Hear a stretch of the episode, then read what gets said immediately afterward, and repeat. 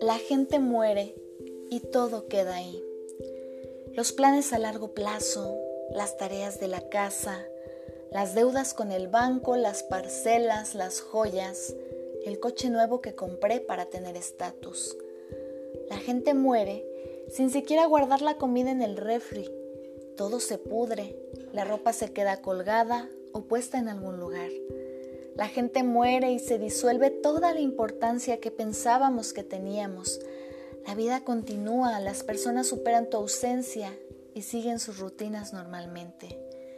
La gente muere y todos los grandes problemas que creíamos que teníamos se transforman en un inmenso vacío. Los problemas viven dentro de nosotros. Las cosas tienen la energía que ponemos en ellas y ejercen en nosotros la influencia que permitimos.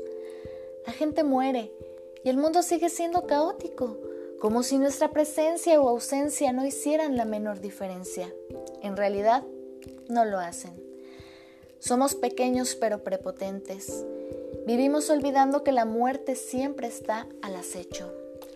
La gente muere, pues así es, en un parpadeo, y al otro ya estás muerto. El perro es donado y se aferra a los nuevos dueños.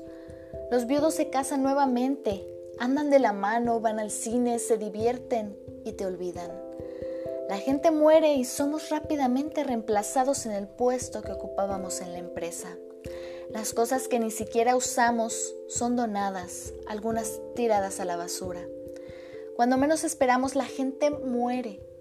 Por otra parte, ¿quién espera a morir? Si la gente esperase por la muerte, tal vez procuraría vivir mejor. Tal vez usaría su mejor ropa hoy, su mejor perfume, viajaría hoy. Tal vez la gente comiese el postre antes del almuerzo. Tal vez la gente esperase menos de los demás. Si la gente esperase por la muerte, tal vez perdonaría más, reiría más, apreciaría la naturaleza. Tal vez valoraría más al tiempo y menos al dinero.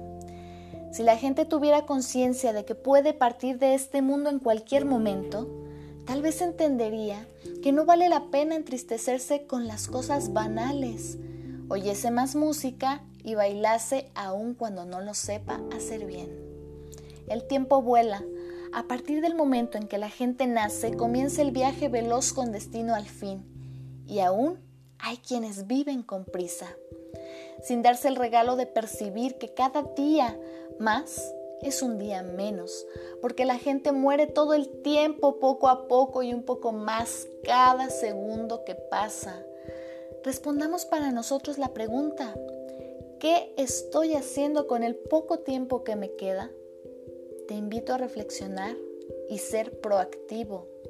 Disfruta todo lo bello de esta vida y aprovecha toda oportunidad de ser feliz y hacer felices a quienes te rodean. Esta reflexión la obtuvimos a través de la página Metamorfosis del Alma. Gracias.